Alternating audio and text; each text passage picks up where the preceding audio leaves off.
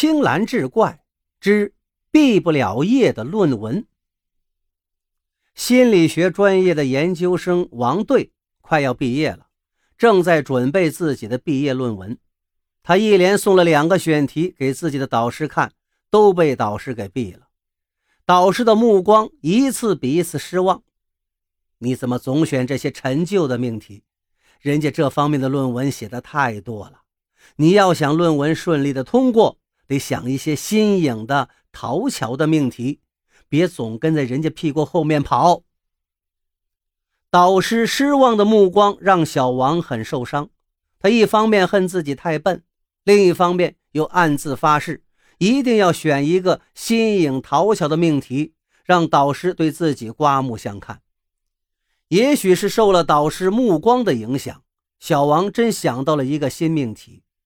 目光暗示对他人心理及行为产生的影响。写好这个题目之后，他立刻上网搜索，想看看这样的命题别人写过没有。一搜之下，搜索结果居然为零，别人从没有写过这样的论文。他太高兴了，喜滋滋地拿着题目去找导师看。导师看了也很激动，这个命题好，我相信。你的论文一定会通过的。另外，我觉得这不仅仅是一个毕业论文的题目了，它完全可以作为一个课题进行专项研究，说不定还能出成果呢。好好干！王队大受鼓舞，要写论文就要掌握第一手资料，于是他决定随机找一些人做测试和调查，为论文提供论证数据。他列下了测试跟调查的提纲：一、含有怒意的目光暗示对他人的心理及行为产生的影响；含有笑意的目光暗示对他人的心理及行为产生的影响。等等等等。列好提纲后，小王就开始选择地点进行测试跟调查了。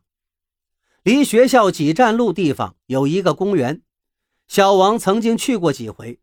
公园里还有一个小湖，堤岸蜿蜒有致，四周垂柳浮水，环境很是幽静。每天晨昏之际，都有一些人绕着小湖散步锻炼身体。王队觉得那里是一个做测试跟调查的好地方，在那里活动的人男女老少都有，既有随机性，而且覆盖面广，提供的数据应该有说服力。王队当天傍晚就去了。因为去的比较早，小湖旁边并没有几个人。他选择湖堤上一个较为显眼的石椅坐下来，调整好姿势，准备开始他的测试。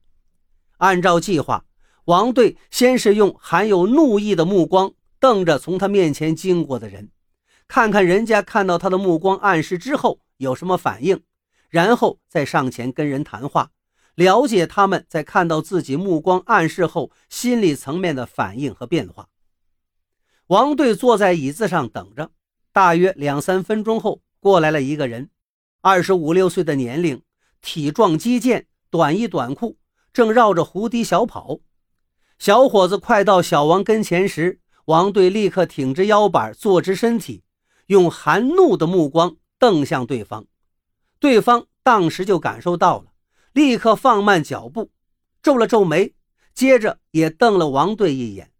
王队一想，有反应了，不过得继续看看对方的反应有多大。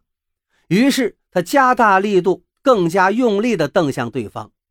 对方顿时有些恼怒了，索性停下脚步，冲着王队怒声道：“你干嘛？想找事啊？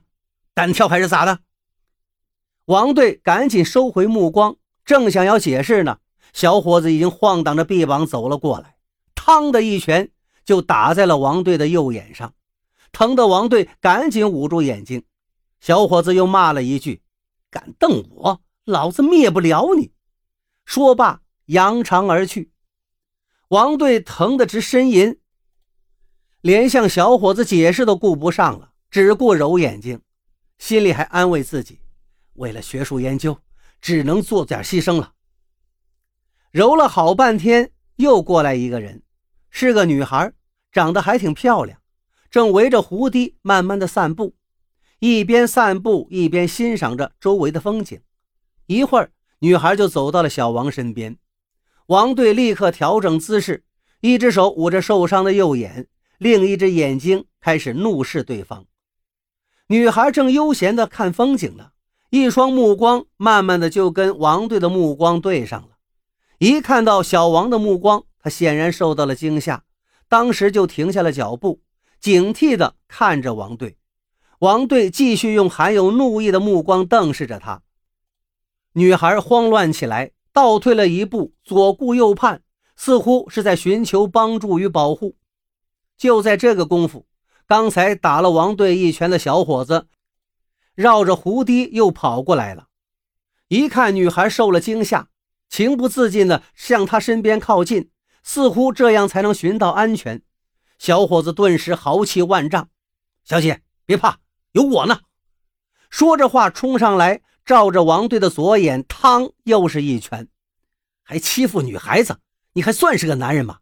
小样，你是真不信我能打死你？王队双眼发黑，晃晃悠悠，什么话也解释不了了，只能听到小伙子跟女孩离去的脚步声，还有小伙子的温言细语：“小姐贵姓啊？今后碰到这种小瘪三，别害怕，谁欺负你，跟哥哥说。”